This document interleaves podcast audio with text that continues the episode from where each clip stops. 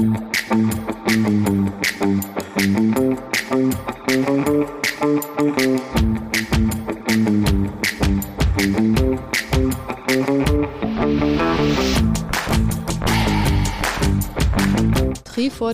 dein Ausdauer-Podcast für Schwimmen, Radfahren und Laufen, präsentiert von den Ausdauercoaches.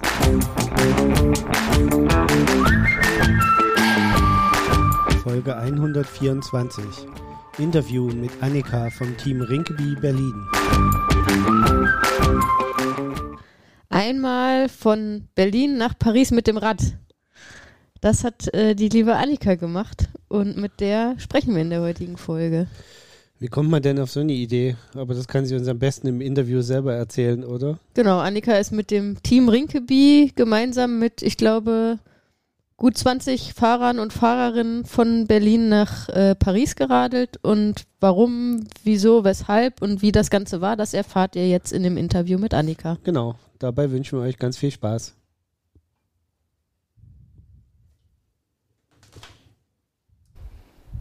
Hallo Annika. Hallo Annika, schön, dass du da bist. Hallo ihr beiden. Schön mal wieder ein äh, Real-Life-Interview zu machen, habe ich ja gerade schon gesagt. Ich weiß gar nicht, wann wir das letzte Mal gemacht haben. Es war ja bisher immer alles äh, virtuell. Okay, ja, schön, dass ich auch wieder dabei sein darf. Ich war ja in der dritten, vierten Folge oder so ja, schon eine ganz frühe dabei. Folge. Ganz, ich weiß es gar nicht, früh, da müsste ich auch nachschauen. Ja, ich weiß, ich weiß nur noch, dass der her. Titel irgendwas mit äh, ein etwas anderer Triathlon war. Echt? Ja. Das hätte ich auch nicht mehr gewusst. Das weiß ich nicht mehr. Ich weiß nur, wir haben ganz viel über Drachenboot gesprochen und dann auch Marathon und Laufen und alles irgendwie. Genau. Vor allen Dingen über das Drachenbootfahren haben wir viel diskutiert. Ja, da wollen wir heute nicht drüber sprechen. Nee. und auch übers Laufen geht es heute Das, nicht. Ne? das können sich die Leute ja einfach nochmal anhören, indem Genau. wir das im, äh, ähm, in den Shownotes verlinken. Genau, das machen wir. Und dann ähm, können wir uns heute neuen Themen widmen. Ja, wie geht's dir, Annika? Wieder gut. Nachdem viel Anstrengung war und jetzt auch noch direkt im Anschluss Corona, bin ich jetzt erstmal wieder genesen und regeneriert und auf zu neuen Taten. Ja, sehr schön. Das klingt ja schon gut. Ja, äh, man kann dazu sagen, ich glaube, wir äh, haben uns sozusagen alle drei äh, irgendwie gemeinsam infiziert, mehr oder weniger. Das Corona-Trio Das meinst du? Corona-Trio, genau. Wir kommen sozusagen gerade alle frisch genesen hier wieder äh, zusammen. Das ist der optimale Zeitpunkt, um Ja. wieder Leute zu treffen. Genau. Safer Gut immunisiert. mehr. genau. Ja, wo wollen wir heute darüber sprechen? Ähm, über deine Tour mit dem Team Rinkeby von Berlin nach per Paris. Ähm, für das wird wahrscheinlich äh, vielen Hörer und Hörerinnen nicht viel sagen. Deswegen vielleicht zum Einstieg magst du mal so ein bisschen erzählen, ähm, was äh, ist das? Was also vielleicht erstmal, was ist das Team Rinkeby? Wo hat das seinen Ursprung und warum wird da eigentlich nach Paris geradelt?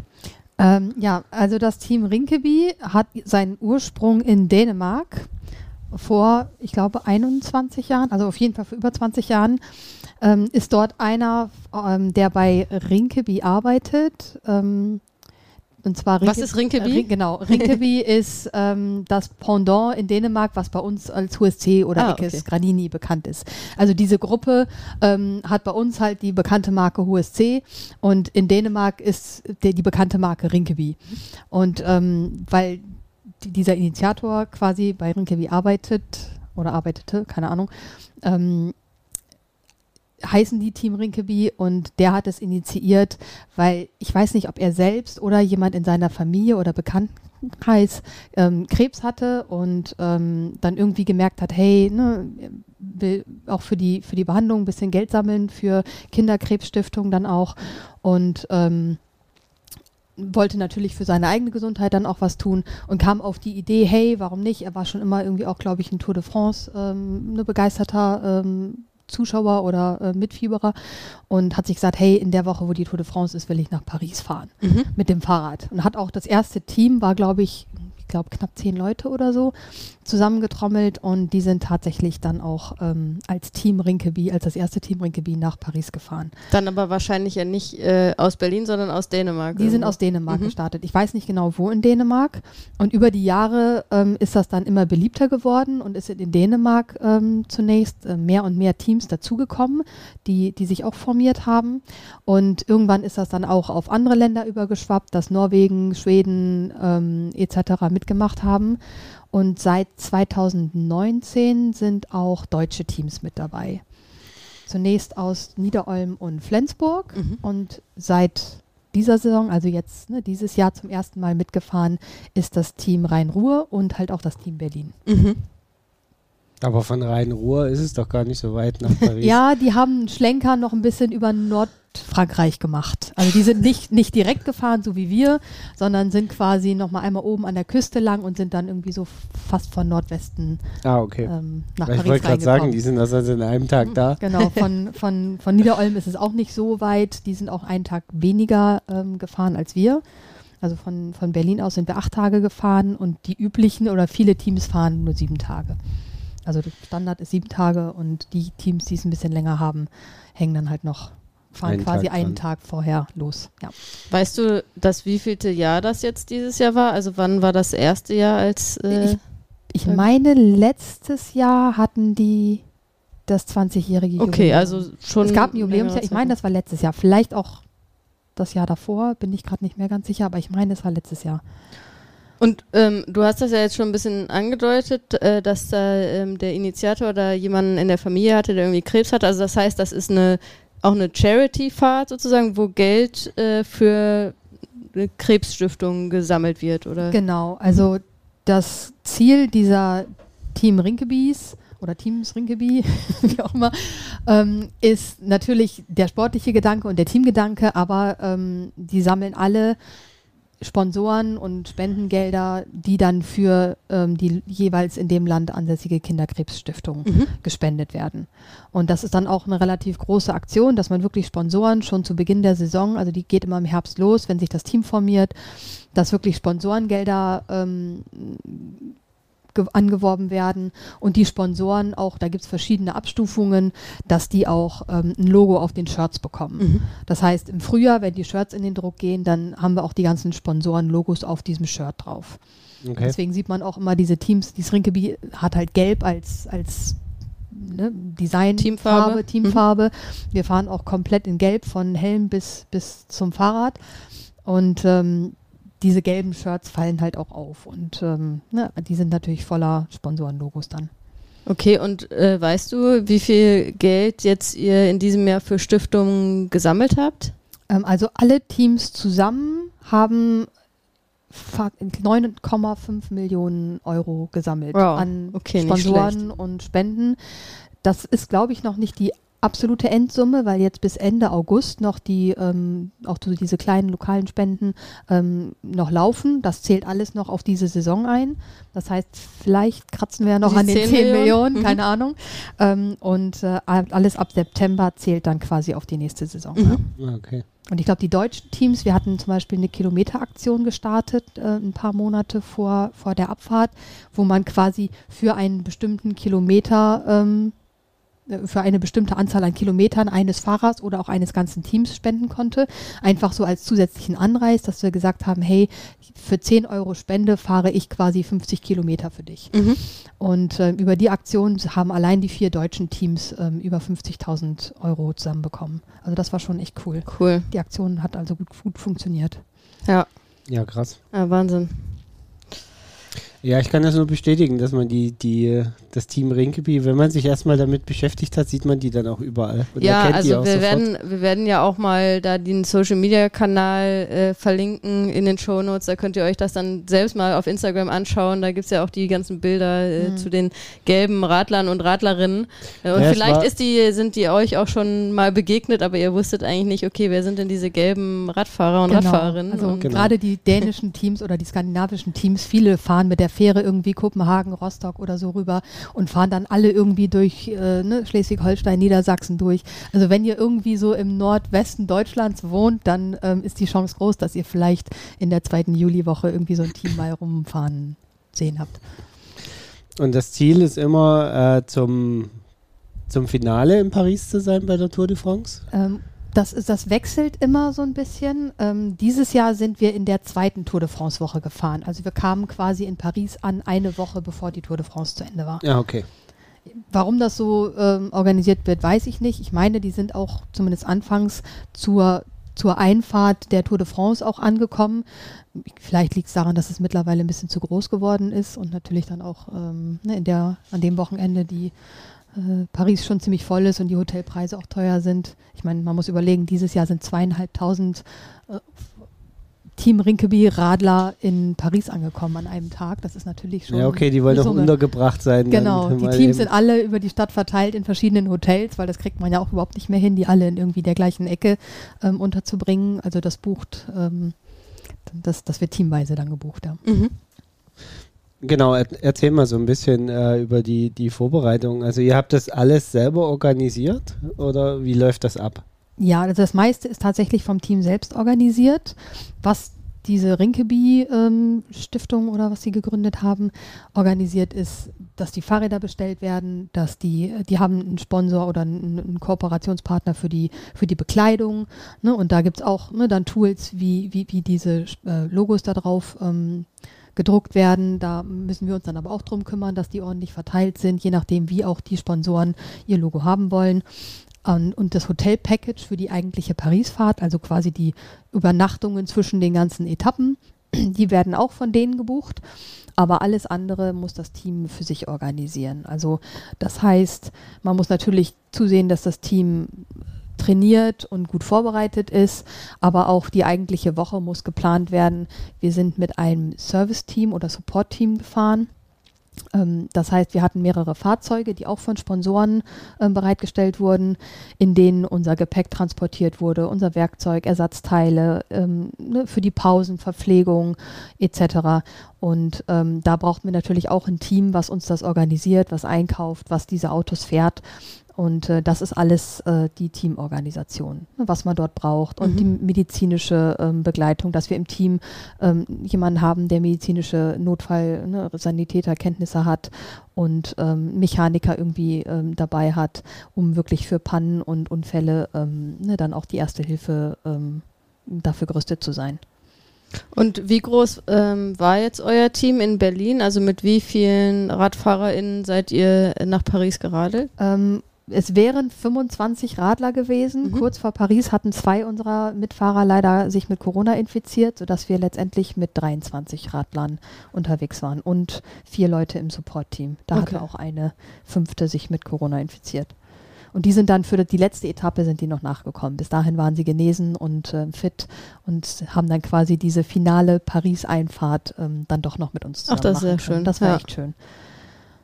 Und ähm, wie, viel, wie viele Teams insgesamt sind dieses Jahr nach Paris gefahren? Weißt du das? Ich glaube, es waren 65. Auf jeden Fall irgendwie 65 Teams. 60 Teams, glaube ich. Wow. Ja. Aus wie vielen verschiedenen 60? Ländern? Ähm, ich glaube, wir sind, ich müsste aufs Fahrrad gucken, da sind die ganzen Flaggen drauf geklebt. Also ungefähr? Ich glaube, es sind schon über zehn Länder. Also ja. die ganzen nordischen Länder sind mit dabei. Also Schweden, Dänemark, Norwegen, Finnland, ähm, Island, ähm, aus Belgien, Niederlande, Deutschland ist mit dabei. Ähm, dann ein Team aus der Schweiz gibt es, ein Team Europa. Belgien war, glaube ich, jetzt auch seit diesem Jahr neu. Genauso wie das Europateam. Ähm, ja, und Färöerinseln, also teilweise auch so die, okay, die, die, die, die, kleinen ich wollte gerade sagen, von Island muss man aber ein ganzes Stück schwimmen, bevor man weiter mit dem Fahrrad Ja, ich weiß gar nicht, wo die gestartet sind. Ich weiß auch nicht, wie sich dieses Team Europa organisiert hat, weil die irgendwie äh, scheinbar Teilnehmer irgendwie über Europa verteilt hatten. Aber ah, okay. die haben wahrscheinlich dann auch nur ein paar Wochenenden gehabt, an denen die wirklich sich zusammengetroffen haben zum Trainieren. Ähm, das kann man ja sonst auch nicht nicht äh, anders organisieren. Es gab sogar ein Team, äh, Alp Duels, also die sind mhm. auch darüber gefahren und die hatten das dann quasi als ihr Teamlogo. Ich denke mal, die waren auch Nationalitäten gemischt, würde ich jetzt mal annehmen.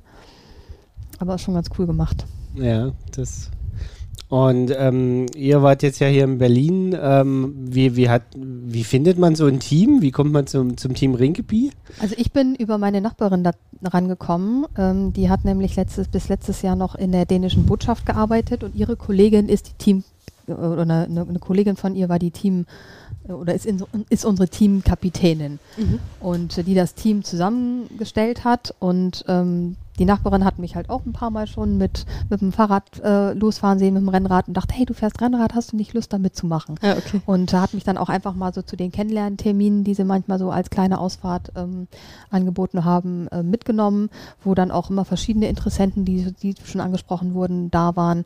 Und ähm, da habe ich dann gemerkt, hey, es ist ganz gemischte Truppe scheinbar, also viele Interessenten und viele davon, die auch noch nicht großartig Rennraderfahrung haben, weil ich war ja auch relativ neu auf dem Rennrad.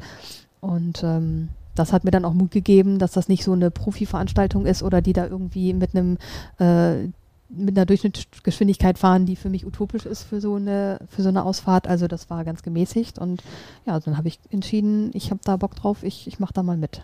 Und ähm, wie kann man da mitmachen? Also was für Voraussetzungen muss man mitbringen? Muss man sich da bewerben?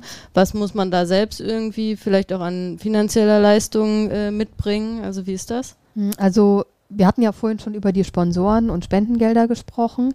Die sollen natürlich komplett auch in diese Stiftung gehen. Das heißt, alles, was man als an Equipment braucht oder auch Trainingsmaterial äh, oder Verpflegung oder so, wird aus eigener Tasche bezahlt.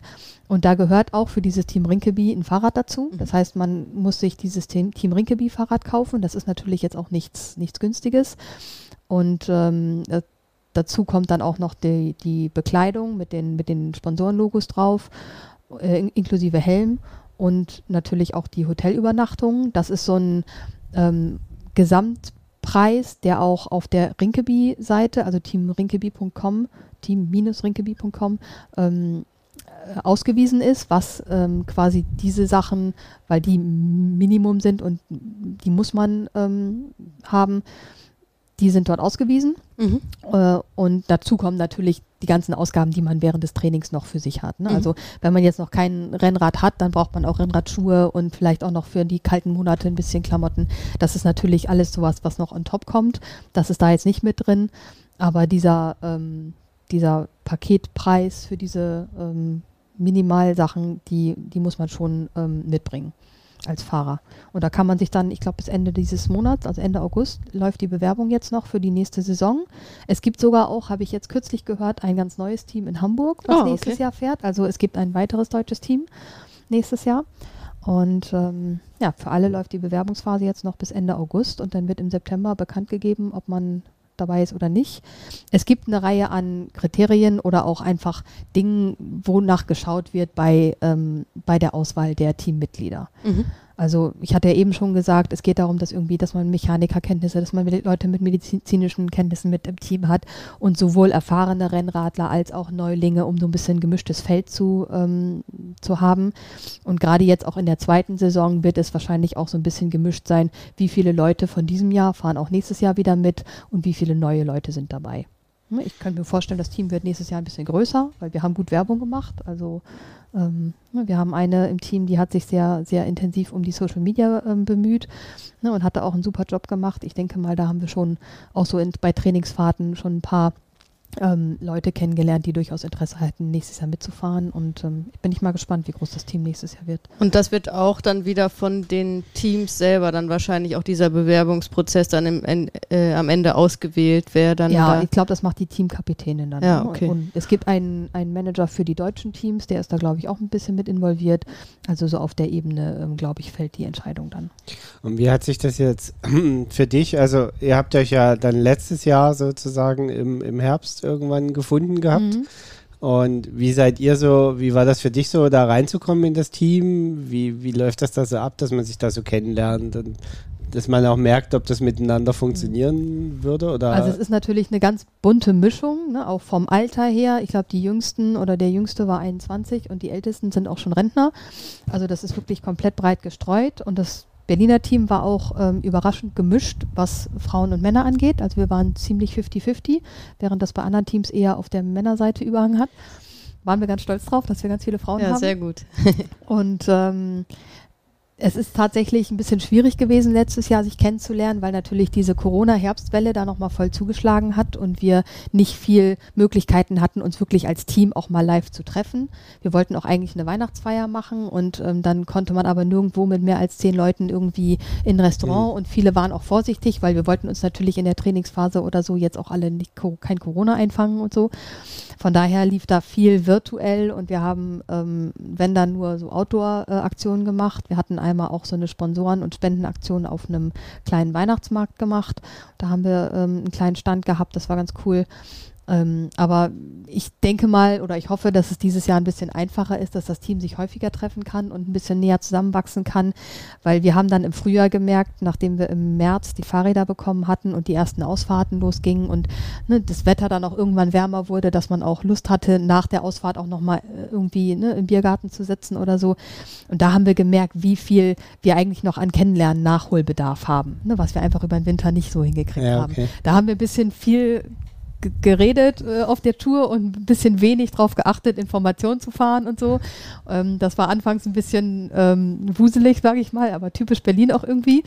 Und ähm, dadurch sind wir aber dann relativ schnell zusammengewachsen und es hat sich auch schnell ein fester Kern ähm, etabliert, der so bei den meisten Trainings auch mit dabei ist. Du hast ja immer ein paar Leute, die schaffen es nur ab und an mal mitzufahren, weil die vom Job eingebunden sind oder Familie oder vielleicht auch noch ne, mhm. ne, viele andere Termine haben. Aber es gibt schon einige, die sich ähm, wirklich regelmäßig auch engagiert haben und dabei waren. Okay. Und dann habt ihr regelmäßige Ausfahrten im Frühjahr gemeinsam gemacht, sodass man auch wirklich das im Team fahren äh, lernt. Genau, also wir hatten relativ zeitig, sobald wir die Fahrräder hatten, regelmäßige Trainingstermine ähm, festgelegt, dass wir gesagt haben, okay, sonntags fahren wir und ein, zweimal unter der Woche eine, so eine Art Feierabendrunde, auch an zwei verschiedenen Punkten in der Stadt, weil man da ja nicht so erstmal 15 Kilometer bis zum Startpunkt fahren möchte und so.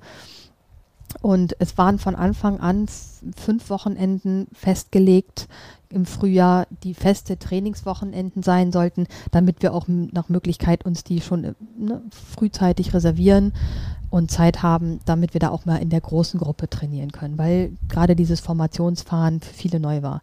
Ja, okay. Das haben wir auch gemerkt. An den Termin waren wir wirklich so 15 bis 20 Leute was dann auch wirklich geholfen hat, mal zu sehen, ne, mit, mit 20 Leuten fährt man in der Formation doch noch ein bisschen anders als nur zu acht oder zu zehn. Naja, zumal das dann ja auch für viele, gerade wenn, so wie du, wenn du sagst, du warst ja selber noch nicht so lange beim Rennradfahren mhm. dabei, Formationsfahren ist halt nochmal was ganz anderes. Und je ja. größer die Gruppe wird, umso mehr Dynamik ist natürlich auch in der Gruppe mhm. drin, ähm, um, umso anstrengender wird es, mental in der Gruppe zu mhm. fahren, aber äh, umso mehr merkt man auch, wie schnell man fahren kann in ja. so einer Gruppe.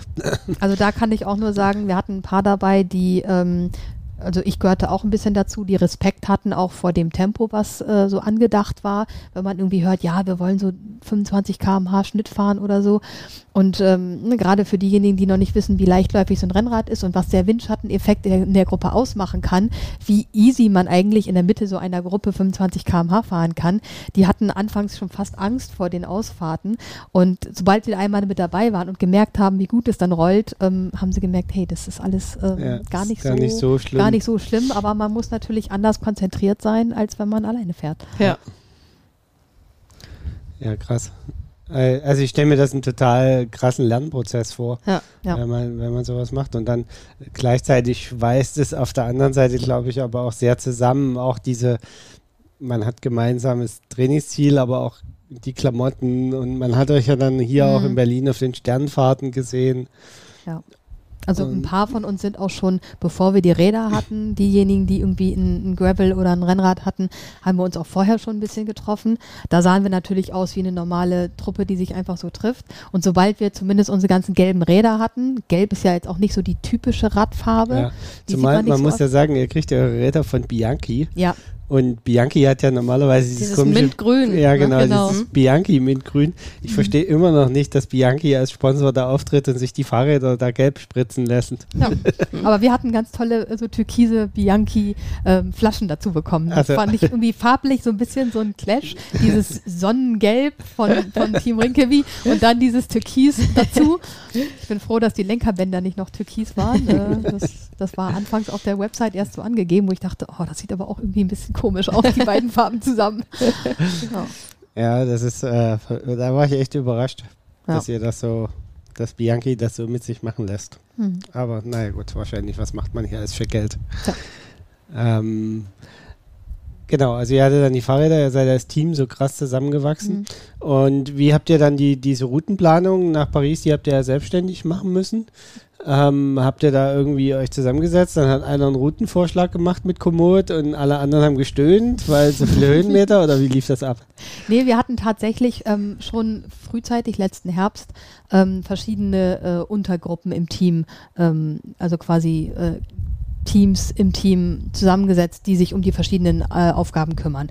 Ein Team hat sich ums Training gekümmert und eins halt auch um die Routenplanung. Da haben wir dann geguckt, wer ist vor, vor allem auch erfahren mit der Planung von so Etappenfahrten, was ein Vorteil war, ist, dass die Etappenziele waren vorgegeben, weil da ja auch die Hotels gebucht wurden. Das heißt, da wussten wir, okay, an den Stationen, ne, so ist unsere Route.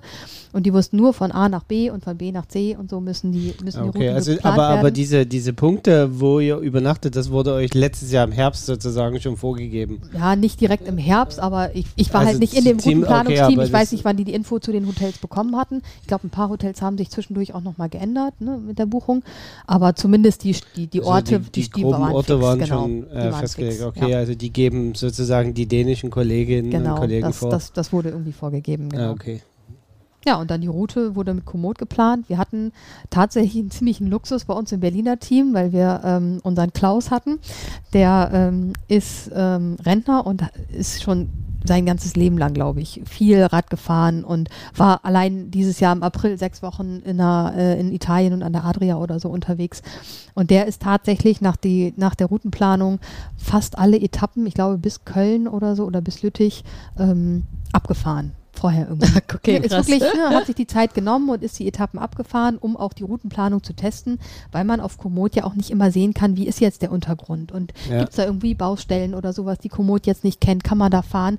Gerade wenn man mit so 20, 25 Leuten da ankommt, dann kann man nicht jede, jede Route fahren.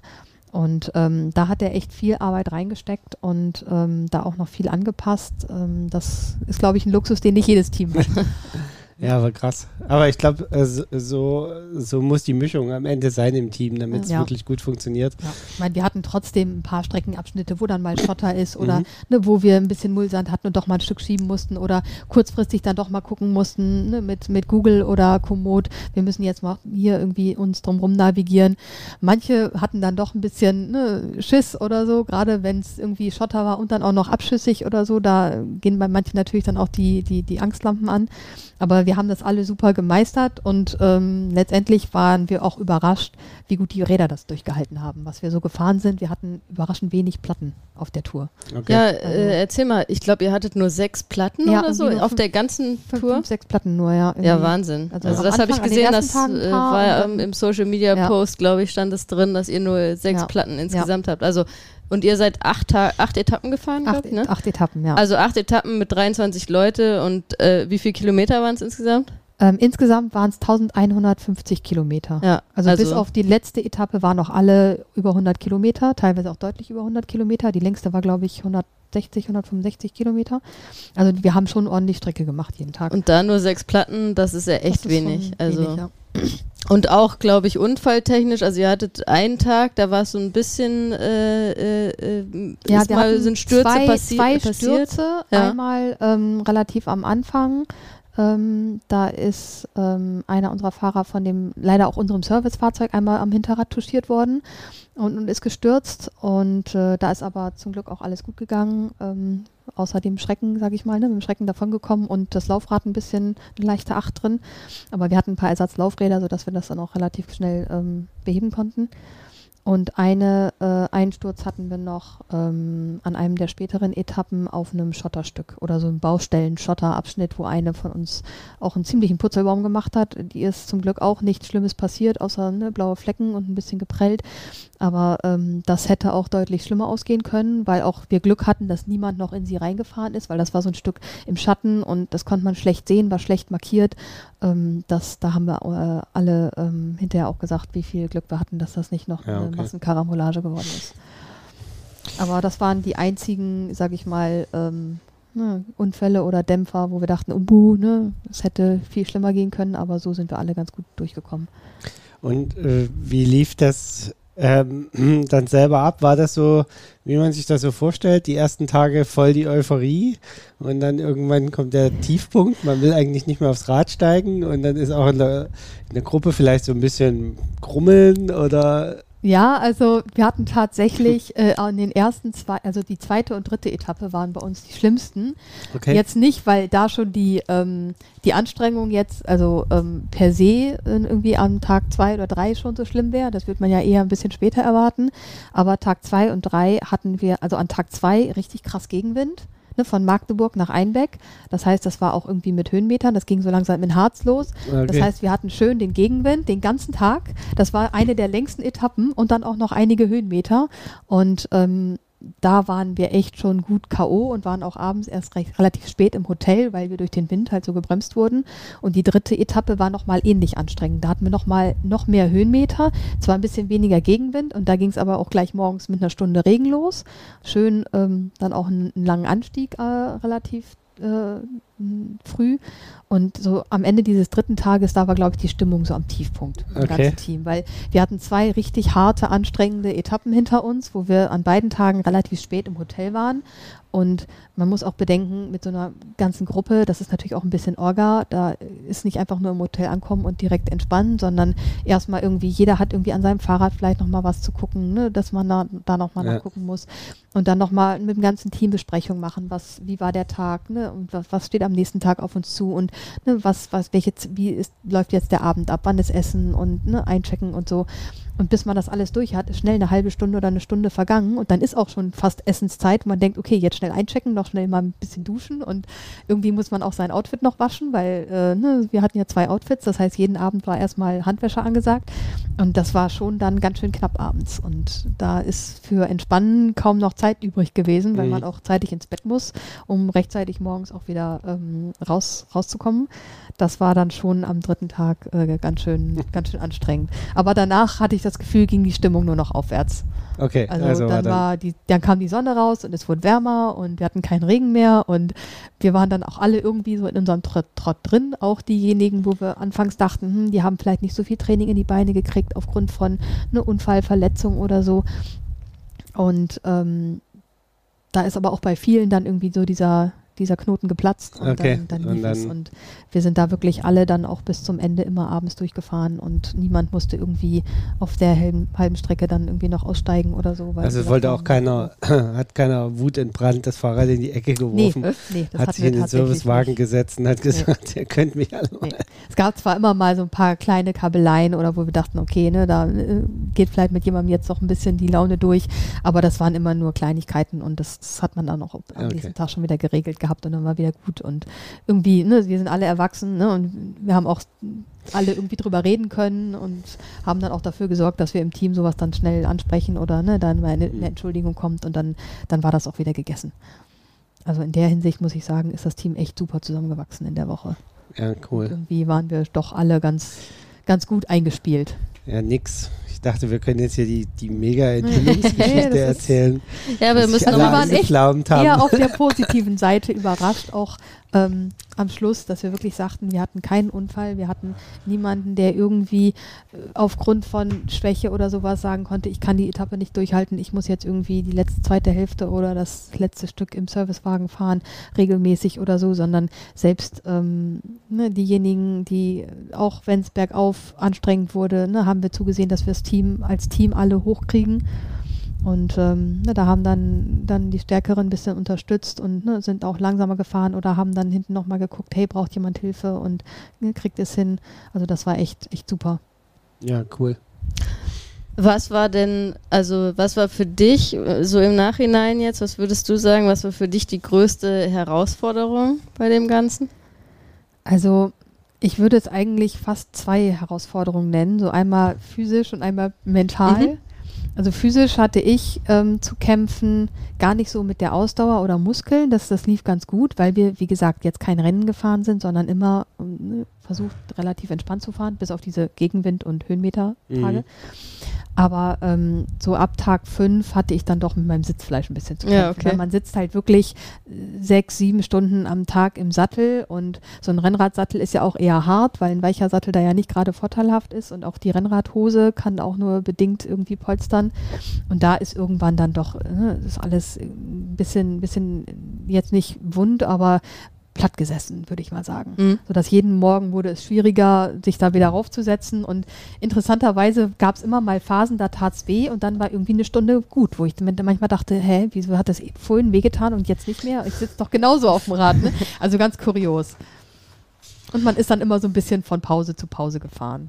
Ne? Ja, Also okay. ähnlich wie man sich ein anderes Rennen vielleicht von Verpflegungspunkt zu Verpflegungspunkt einteilt oder von Kilometerschild zu Kilometerschild, sind wir quasi mit unseren beiden ähm, Servicepausen äh, oder Snackpausen, ähm, die wir jeden Tag hatten, ähm, hat sich der Tag quasi äh, in drei Abschnitte geteilt oder die, die Strecke. Ja.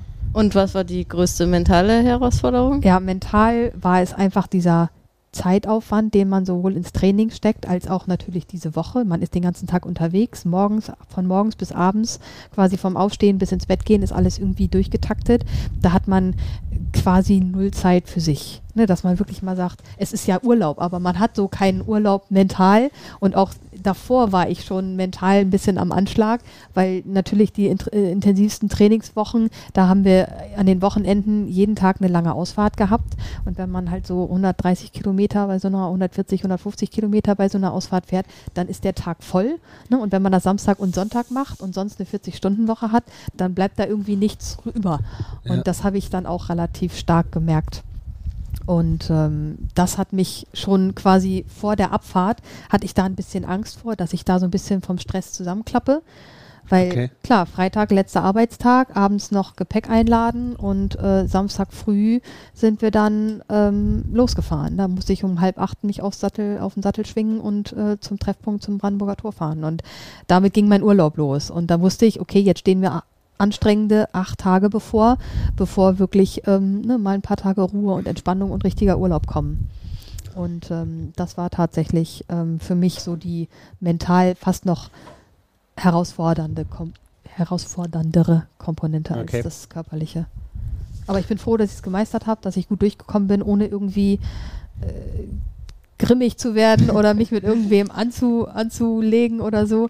Ich habe mir zwei Abende, glaube ich, tatsächlich äh, mich rausgezogen, dass ich nach dem Essen relativ zeitig aufs Zimmer bin und nicht noch am Socializing und noch ein bisschen Spiele spielen oder äh, was trinken ähm, mit dabei war, weil da brauchte ich einfach mal ne, zum einen ein bisschen Schlaf nachholen und ein bisschen Zeit für mich, um einfach mal ein bisschen runterzufahren. Aber das war auch voll okay, weil es, sind, es saßen immer genug unten und die Gruppe hat sich meistens so in kleinere Gruppierchen an den Tischen geteilt und dann war das alles, alles okay. Und das Ja. kann ich auch nur jedem empfehlen, ne? wenn ihr das braucht, dann nehmt euch das, da, da Ja. reißt euch keiner äh, einen, einen Zahn für aus, dass ihr, dass ihr mal da einen Abend sagt, ich, ich bin jetzt mal nach dem Essen im Bett. Ja. Und man darf ja früh morgens wieder Genau. rechtzeitig am Platz Genau. ist. Gerade Wie spät den ging es immer so los? Ähm, anfangs sind wir immer um neun losgefahren. Und als dann so gegen, gegen zweiter Hälfte der Woche ähm, die Temperaturen nach, natürlich auch nach oben kletterten, haben wir gesagt, lass uns versuchen, früh zu starten, gerade an den Tagen, wo wir wirklich lange Etappen haben. Und sind dann ähm, quasi sukzessiv, äh, sind dann erst um halb neun gestartet, äh, startet und dann um acht, um wirklich zu sagen, wir müssen r- relativ früh los, damit wir auch nicht so die, die ganze Hitze später am Abend noch mitkriegen. Und hat das geklappt? Das hat Pünktliche Abfahrt? Das hat ganz gut geklappt. Das haben wir echt gut hingekriegt. Also, weil wir haben das so quasi, äh, was, was sagte der eine, Salami-Taktik gemacht. Also ne, nicht von neun direkt auf 8 Uhr gesprungen, sondern erstmal so sukzessiv, dass man so ein bisschen sich, sich an das Frühe gewöhnt. Es gab auch ein paar, die wollten auch gern schon um, um, um sieben losfahren oder so, aber da haben wir dann auch gesagt, nee, das ist, glaube ich, irgendwann nicht mehr machbar, weil teilweise die Hotels so früh gar nicht Frühstück angeboten haben, dass wir das geschafft hätten. Okay. Es gab noch eine etwas größere Diskussion mit den anderen deutschen Teams ähm, für die letzte Etappe, ob wir da quasi bei der Einfahrt nach Paris vor dem Treffpunkt um ähm, 14 Uhr an diesem ne, Zielpark, wo, wir, wo sich dann alle Teams getroffen haben, ob sich die deutschen Teams vorher zu, für ein Foto um 12 schon am Eiffelturm treffen wollen. Und es war interessant, weil zwei von den deutschen Teams, also wir und das Flensburger Team, waren in dem gleichen Ort ähm, an dem Tag davor. Also wir hatten quasi die gleiche Distanz von knapp 100 Kilometern noch zu fahren an dem Tag. Und die anderen beiden Teams, die ähm, ja, wie gesagt, Rhein-Ruhr und Niederolm hatten ja insgesamt nicht so viel Kilometer und die haben auch in der letzten Etappe, die waren quasi schon kurz vor Paris und hatten es nicht mehr so weit in die Stadt. Und da haben wir auch gesagt, für die ist es eigentlich ne, machbar und da ist es auch verständlich, dass die mit der Idee wahrscheinlich auch kamen. Aber ähm, für uns war es utopisch, morgens um 6 Uhr loszufahren, damit wir es um 12 Uhr die, die 100 Kilometer bis zum Eiffelturm geschafft haben, nur um da ein Foto zu machen. Und ähm, weil dann hätten wir tatsächlich auch ohne Frühstück aus dem Hotel los müssen. Flensburg hat das tatsächlich gemacht. Also okay. die sind da morgens um sechs los und sind hingefahren. Also ne, an der Stelle Respekt daran, dass die das durchgezogen haben. Aber wir waren in unserem Team einhellig der Meinung, das wollen wir nicht, das ist uns zu stressig, zu viel und das muss nicht sein. Und wir sind stattdessen hinterher am, am späten Nachmittag zum Eiffelturm gemacht und haben da unser Berlin-Foto gemacht. War auch cool. Ja, krass. Ja, ich finde es total spannend, ähm, so äh, zu hören, ähm, wie äh, so ein bunt zusammengewürfelter Haufen zu einem Team zusammenwächst. Ja. Also das, das finde ich total faszinierend, mhm. dass wenn alle dasselbe Ziel verfolgen, ähm, wie gut es dann am Ende doch funktioniert. Ja. Dass man also. äh, dann für die Sache äh, seine persönlichen Befindlichkeiten so ein bisschen versucht hinten anzustellen oder runterzuschlucken. Mhm. Und äh, dann für die gemeinsame Sache eben das dann auch äh, äh, durchzieht. Ja, also da waren wir auch am Ende alle positiv überrascht, wie viel dieser, dieser Team Spirit da doch ausmacht, auch durchzukämpfen und sich durchzubeißen. Und wenn man mal einen schlechten Tag hat, dann hat jemand anders vielleicht gerade einen guten Tag und ne, kann motivieren oder ne, einem dann auf bei, bei Gegenwind oder bei Regen oder wenn es bergauf geht, irgendwas erzählen, was einen ein bisschen ablenkt. Und am nächsten Tag ist es vielleicht andersrum. Ja, das kennt man ja auch, wenn man, wenn man irgendwie ne, so lange Fahrten oder lange Ein äh, Trainingseinheiten hat und die man zusammen macht in der Gruppe, dass, dass man immer irgendwie, jeder hat wann anders seinen, seinen Tiefpunkt. Und so lief das da im Team halt auch. Und du hast ja dann danach noch ein paar Tage Paris-Urlaub gemacht. Genau. Und dann hattest du die super schlaue Idee, auch noch bei Rad am Ring mitzufahren. ja, genau, da haben wir uns dann ja getroffen. Das war auch tatsächlich vorher ähm, mit Hanna abgesprochen, als die Idee kam, okay, äh, dieses Team Rinkeby, ich hätte da durchaus Bock drauf, aber ne, Rad am Ring stand ja auch schon, das hatten wir ja eigentlich schon äh, 2020, ja, 21, 21 ja. Äh, das ist ja wegen Corona alles irgendwie noch ein Jahr verschoben worden. Und ähm, dann war natürlich auch klar, mh, hm, das clasht ein bisschen, weil die Ankunft in Paris und Rad am Ring liegen nur eine Woche auseinander. Ist das denn überhaupt machbar? Und ähm, es war von Anfang an klar, das wird sportlich, aber es ist durchaus machbar, weil quasi durch, mit dem Training für Paris auch das Training für Rad am Ring mit drin ist. Und ähm, ja, in der Woche dazwischen habe ich versucht, mich möglichst so ein bisschen zu erholen, zu regenerieren. Ähm, hat so semi gut geklappt, würde ich sagen, weil es in Paris auch mega heiß war. Wir hatten da irgendwie 40 Grad die, Ui, die, die okay. paar Tage danach. Das heißt, da fühlt man sich auch einfach nur mega schlapp. Und ähm, das hat sich dann zum Glück bis zum Rad am Ring Wochenende ein bisschen erholt. Da war es ja nicht mehr so heiß. Aber du bist die Woche dann auch kein Rad mehr gefahren, oder nee, bist du dann noch Nee, ich habe mein Fahrrad schön eingepackt und ich bin ja auch ein bisschen so von Paris erst so Richtung Nürburgring oder so halb. Äh, ne, ich war dann noch äh, eine Nacht oder zwei Nächte in Bonn, habe da quasi, äh, ne, bin erstmal mit dem Zug bis dahin gefahren und dann zum am Freitag dann zum Nürburgring direkt hin und ähm, da hatte ich mein Fahrrad einfach schön eingepackt äh, stehen lassen im, im Hotel. Ich dachte, das, das muss jetzt nicht noch sein. Und wie war das dann mit dem Sitzfleisch, als du dich dann nach einer Woche bei Rad am Ring dann wieder aufs Rad also gesetzt hast? Es hatte sich noch nicht 100% erholt. Also die ersten zwei, zwei drei äh, Runden, die gingen noch ganz gut, aber dann habe ich es doch wieder gemerkt, wo ich dachte, okay, ähm, da, das ist noch so ein bisschen die Reste von Paris, ne? da hat sich der Arsch früher gemerkt. Ich glaube, der hätte sich äh, sonst nicht so früh gemerkt oder zumindest nicht so doll. Gerade beim Bergauffahren, da, da sitzt man ja auch sehr sehr äh, nochmal extra in den Sattel gedrückt, finde ich. Ja, krass. Also man kann also mit, mit ordentlich Anlauf äh, zu Rad am Ring fahren. Ja. Also, weil man möchte, glaub, kann man 1000 Kilometer Anlauf Von Berlin, nehmen. kleiner Umweg über Paris genau, und dann über Kilometer Bonn. Äh, und zurück 1800 oder 8600 Höhenmeter haben wir auch auf der Paris-Tour gemacht. Also Höhenmeter geübt habe ich auch für, für, für Rad am Ring. Also da muss ich sagen, ideales Training.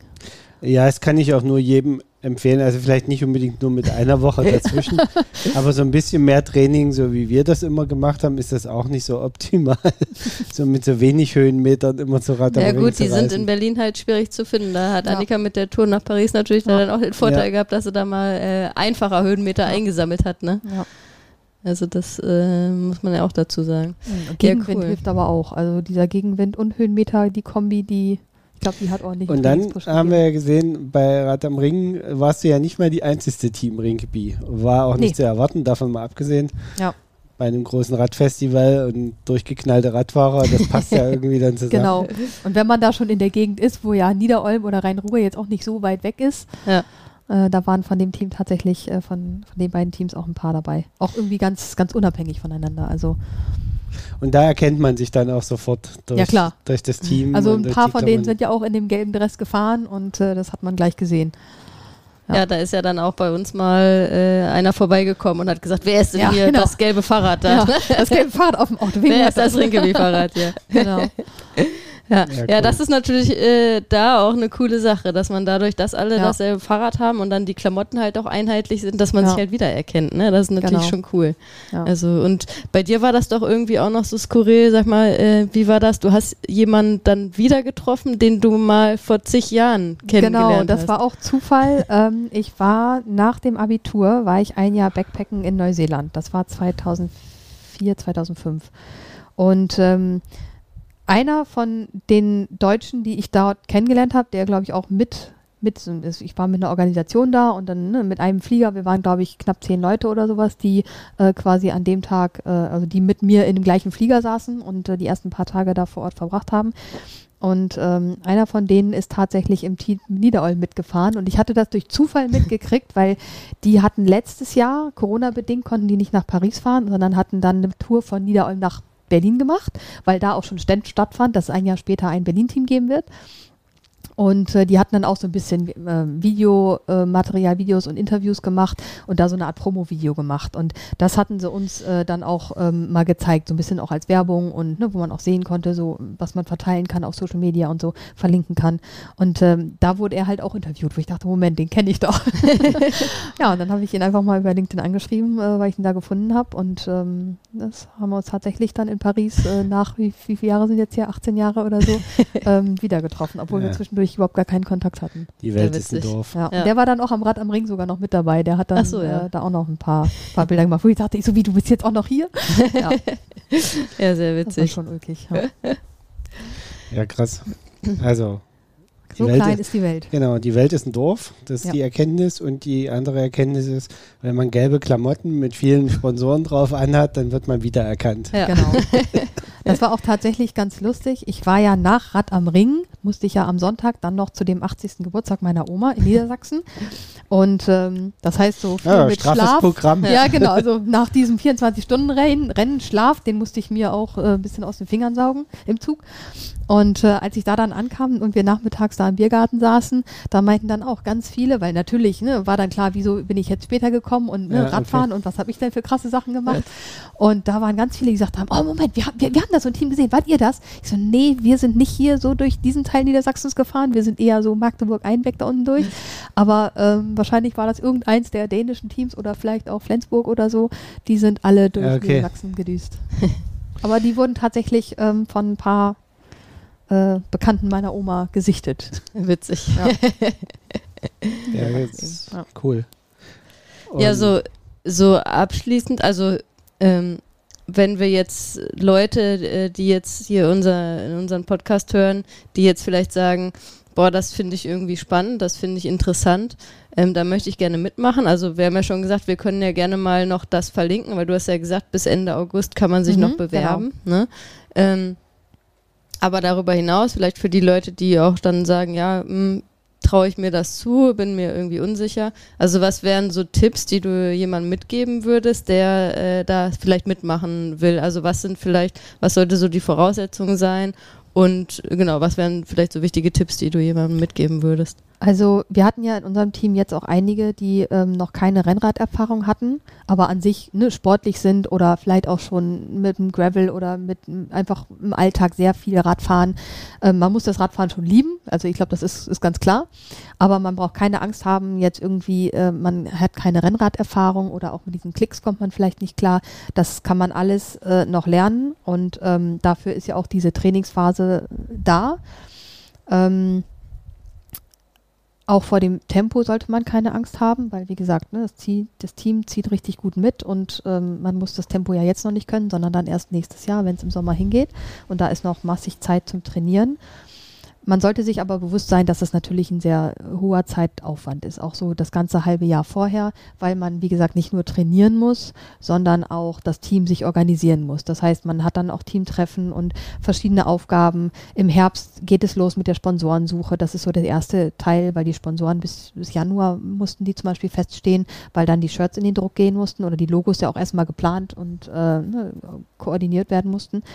Und ähm, die Fahrräder haben wir im März bekommen. Das heißt, da ging dann so richtig das Radtraining los. Für die Wintermonate hatten wir dann viel Spinningkurse gemacht. Ähm, hatten da auch ein paar, paar Teamsponsoren, also ein paar ähm, äh, wie heißt das, Fitnessstudios, die ihren, ihren Raum ähm, für uns äh, stundenweise angeboten haben. Und da kann man auch schon viel Training aufbauen. Also man braucht jetzt auch keine Angst haben, hm, wenn das Fahrrad erst im Frühjahr kommt und so, das ist ja gar nicht mehr so viel Zeit. Man kann natürlich auch mit dem, mit dem Mountainbike oder mit, dem, mit, dem, mit einem mhm. normalen Alltagsfahrrad viele Kilometer reisen. Es geht ja hauptsächlich auch darum, auf dem Rad zu sitzen. Ja, und auch einfach Spaß am Team haben und äh, diesen Teamgedanken und ähm, auch mit einem bunt gewürfelten Team auch zusammen zu interagieren. Und das ist eigentlich, finde ich, das Charmante daran, dass wir wirklich ne, so ein buntes Team waren und selbst im Team waren wir teilweise auch oder auf der Parisfahrt überrascht, was für verschiedene Charakterzüge wir auch hatten und wie, wie lustig auch manche Leute sind, denen, von denen man das vielleicht erstmal gar nicht gedacht hätte oder ja, okay. so. Und ne, wer was ins Team einbringt. Ne, die einen sind total flippig oder ne, Chaoten oder haben einen super trockenen Humor und andere sind eher stiller und äh, sind da beruhigen eher, das Team wieder. Also da, ähm, da macht es die Mischung und ähm, ich kann nur sagen, das Berliner Team ist echt cool und viele ich weiß auch schon von vielen, dass die nächstes Jahr, glaube ich, wieder mitfahren wollen. Das heißt, ich denke mal, die Hälfte oder vielleicht sogar deutlich mehr vom Team wird nächstes Jahr auch wieder dabei sein. Plus hoffentlich auch einige neue, dass das Team vielleicht auch ein bisschen wächst. Das heißt, dann wird es nur noch bunter und noch besser eigentlich. Ja, und wie sieht es bei dir aus? Fährst du nächstes Jahr wieder mit? Meine Entscheidung ist noch nicht gefallen. Okay. Ähm, also vom Team her und von der Sache würde ich sagen, wäre ich sofort dabei. Was mich aber tatsächlich ein bisschen bremst, ist wirklich der Zeitaufwand, der mich, ähm, der mich ja auch schon, bevor es überhaupt losging, ne, so ähm, mental gefordert habe, dass ich überlegt habe, okay, also wenn ich es nochmal machen würde, müsste ich erstmal überlegen, okay, wie, was für Wettkämpfe oder was für sportliche Sachen habe ich nächstes Jahr überhaupt äh, geplant. Und äh, da dieses Jahr noch gar nicht vorbei ist, bin ich eigentlich soweit noch gar nicht. Und ich weiß, die Entscheidung muss bis Ende August fallen. Und ähm, der zweite Punkt ist, wenn, dann würde ich wahrscheinlich ähm, auf der Arbeit eher ein bisschen, ein bisschen reduzieren, dass ich vielleicht freitags frei habe, um wirklich zu sagen, einen Tag die Woche habe ich dann doch irgendwie mal Ruhe. Und ähm, ja, wie gesagt, die Entscheidung ist bei mir noch nicht gefallen. Da muss ich noch ein bisschen drüber grübeln. Ja, okay. außerdem müssen wir gucken, ob das mit Rad am Ring wird. ja, ja, das stimmt, das ist auch wieder genau. so eine genau. Sache. Ne? Ich habe von euch schon irgendwie aus, dem, aus der letzten Podcast-Folge durchgehört, dass, dass das nächstes Jahr wohl äh, eventuell wieder Definitiv, ja. ansteht. Definitiv sogar, ja, siehst du. dann äh, ja, da, da muss ich wahrscheinlich noch mal eine Münze werfen, ne? weil beides zusammen. Ich habe auch mal geguckt. Nächstes Jahr steht wohl für Rinkeby noch nicht ganz fest, in welcher Woche die fahren. Oh, okay. Entweder die, was war das, Kalenderwoche 27 oder 28. Wenn jetzt die Kalenderwoche 28 ist, dann fällt es mit dem Rad am Ring wieder genau wie dieses Jahr, mit nur einer Woche dazwischen. Wenn sie in Kalenderwoche 27 fahren, dann wären zwei Wochen dazwischen. Das wäre nochmal was anderes. Ne? mal, Man könnte auch mal wieder nach Hause genau. Also kleiner Aufruf an Rinkeby, entscheidet euch mal bis Ende August, äh, welche Woche es werden für soll. KW 27. Genau, bitte KW 27. Mein, mein Vote. Das wäre für dich die, die Planung äh, genau. einfacher. Das, das, das würde mir schon sehr entgegenkommen, ja. Naja, gut, man muss, man muss ehrlich sagen, ähm, auch das Team Ringipi wird sich die Gedanken machen müssen, äh, dass wir in den nächsten Jahren wahrscheinlich in den Sommermonaten immer mehr mit Hitzeperioden zu ja. rechnen haben und dass man sich die Frage stellen muss, ob man im Ende Juli, mhm. Mitte, Mitte, Ende Juli, Anfang August überhaupt noch irgendwelche Amateursachen stattfinden lassen kann. äh, weil das dann irgendwann auch nicht so ganz Na gut, so weit ist. sind wir noch nicht, ne? Aber Mhm. äh, ja. Ja. Wenn, dann macht es wahrscheinlich eher Sinn, den Termin vorzuziehen als zurück. Aber das soll ja dann auch immer mit der Tour de France wahrscheinlich Ja. irgendwie. Ja, ich denke mal, da diese Ähm, Kombi wollen sie haben, dass, ja. dass das so ein bisschen dazugehört. Ja, ja gut, das ist ja auch so ein bisschen die Idee dahinter. Ja, äh, total spannende Ja, Einblicke. Ähm, Wir sind auf jeden Fall sehr gespannt, für was du dich entscheidest, ob Mhm. du dann nächstes Ja, Jahr dabei genau. bist oder nicht. Ja, oder ich mache vielleicht, vielleicht mache ich auch nur Service-Team, dass ich sage, hey, ich bin trotzdem dabei, aber nicht als Fahrer, sondern dann im Service-Team. Dann ähm, ist ja auch der, der Trainingsaufwand weniger. wenn, man, wenn man nur Du musst Das- dann Autofahren üben. muss ich Autofahren üben und Stullen schmieren üben und das so. Ja. äh, hört die Trainerin aber nicht gerne. Ja, genau. Das hört die Trainerin Ja. aber nicht gerne, wenn der Trainingsaufwand nicht so hoch ist. Ähm, ja, Da wird sich sonst was anderes finden, Eben, so wie genau, ich dann- Annika kenne. genau. Das, ist, das wäre ja auch der Grund, weshalb ich dann nur, nur Service machen würde. Ja. Denn äh, da, das können wir ja vielleicht auch noch äh, sagen, jetzt, äh, jetzt äh, die großen Rad-Highlights äh, hast du jetzt erfolgreich abgeschlossen dieses Jahr und du hast ja jetzt noch ein sportliches Highlight, äh, Ja. auf das es jetzt noch gilt äh, zu trainieren mit Genau. dem äh, New York Marathon. Ne? Genau, jetzt muss ich in den Laufrhythmus ganz schnell Ähm, reinkommen. Ja. Das sind natürlich auch, äh, da hast du dir auch dieses Jahr ja ganz schön, ganz schön was vorgenommen. Ne? Genau. ja, aber du hast ja schon eine gute Grundlage in die Beine. Das muss jetzt zwar noch in, in Bewegung umgewandelt werden, aber Bewegung, Bewegung, umgewandelt. ja. muskulär erstrecken sich die Beine, glaube ich, nicht mehr ganz so dolle über lange Läufe und ähnliches. Die Knochen werden wahrscheinlich eher sagen, hä, ja, das jetzt? Skelett muss da sich wieder dran gewöhnen, dass es sich jetzt bewegen muss oder dass es jetzt mehr staucht bei der Bewegung. Aber im Großen und Ganzen, glaube ich, wird dein Herz-Kreislauf-System sagen, kenne ich schon, mach mal was Neues. Ähm, von daher, aber ja, wird sicherlich Ja. nochmal eine andere Art des Highlights werden. Ähm, Genau. Wir sind ja in New York schon gelaufen und äh, es ist schon ein sehr spezieller Marathon. Ganz tolles Erlebnis, auf jeden Ähm, Fall kannst du dich darauf freuen. Ja. Da lohnt es sich jetzt auch weiterhin fleißig zu bleiben. Also genau. Wir hoffen, wir hoffen auf eine etwas stabilere Wetterlage wie bei uns. Ja. Ähm, ähm, so ein das Genieselt so ein bisschen bei uns, aber es war okay. Also naja, es war vor allen Dingen eher so die Anreise bei 25 Grad und am Tag selber dann nur noch 5 Grad. ja. Das war eher so der ähm, so ein bisschen das Thema, aber ansonsten ähm, ja, freu dich auf jeden Fall auf New York. Mhm. Ja, Ich glaube, das wird äh, ein ziemlich geiles Ding dieses Jahr. Nachdem, also dieses Jahr wird ja wohl jetzt der erste, so wie es aussieht, der erste richtige New York Marathon, wo auch wieder viele Internationals kommen. ja, wir werden. hatten vorhin mal geguckt, 25.000 sind letztes Jahr, 25.000 Finisher waren letztes Jahr, das heißt, es waren weniger als die Hälfte von einem normalen Jahr letztes Jahr. Also es waren Mhm. wahrscheinlich hauptsächlich Amerikaner und Amerikanerinnen letztes Jahr natürlich, weil die Einreisebestimmungen letztes Ja. Jahr es gar nicht zugelassen haben, dass man überhaupt dahin kann. Ne? Und äh, deswegen glaube ich, wird das jetzt noch ein größeres Happening werden. Ja, dafür drücken wir dir auf jeden Fall die Daumen, Ja. dass du da genauso viel Freude hast, äh, wie wir das hatten vor Ja. fünf Jahren.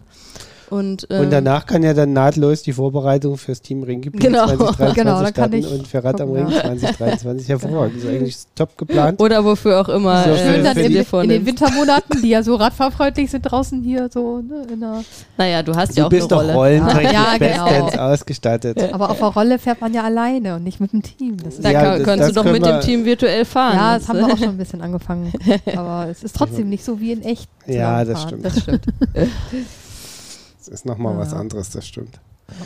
Ja, schön. Aber Ja, auf jeden Fall habe ich dann ja auch schon das Fahrrad. Das heißt, nächstes Jahr ist es finanziell dann auch ein kleinerer Batzen. ah, okay, da kannst du dann das sozusagen das Fahrrad von Genau, das diesem Fahrrad, Jahr äh, ich ja. mitnehmen. Ja. Genau. Dann brauche ich für nächstes Jahr halt kein Fahrrad mehr. Ja. Oder wenn ich nächstes Hm. Jahr nicht fahren würde, könnte ich auch überlegen, das Fahrrad gebraucht ähm, zu verkaufen. ja. Es gibt sicherlich äh, irgendwie Interessenten, die, die das gerne ähm, ne, übernehmen würden. Aber die Entscheidung ist ja noch gar nicht gefallen. Ja, das, aber Das du hast ja nicht mehr viel heute. Zeit, Nee, ne? Also, ja. Zeit, nee. Wir sind gespannt, wie du dich entscheidest. Ja, äh, vielen lieben Dank, Annika, für deine äh, Zeit und für äh, den tollen Bericht. Mhm, gerne. Und wir hoffen, wie gesagt, dass, äh, oder ich bin davon überzeugt, dass bestimmt jetzt einige von unseren Hörern und Hörerinnen interessiert sind, Mhm. äh, da vielleicht auch mitzumachen. Da verlinken Ja. wir nochmal äh, alles, Genau. dass also die sich noch auch bewerben mal können. schauen in die RIDE-App, falls ihr die habt. Mhm. In der App stellen wir auch die Trainingsfahrten rein, die off offen sind für ne, neue Mitglieder, neue Interessenten. Ähm, da könnt ihr dann sehen, wann wir, wann wir trainieren und ihr mitfahren könnt. Super, die Infos kommen alle in, die, in den Shownotes, genau, wir verlinken genau. alles und äh, wer da dann Interesse hat, kann dann da mal äh, rumwuseln und wenn ihr dann doch noch Fragen habt, könnt ihr euch gerne natürlich auch noch bei uns oder bei Annika direkt melden, denke ich mal. Ne? Ja, gerne. Ja, vielen Super. Dank, dass du da warst. Ja, vielen Dank für die Einladung, gerne wieder. Und äh, ja, ich würde sagen, frohes Laufen dann für die nächsten Wochen. Ja, genau. Trainingsplan kommt, ne? Ja. Ja, ja, ja danke Sinne. dir. Ciao, ciao. Ciao, ciao. Ciao, ciao.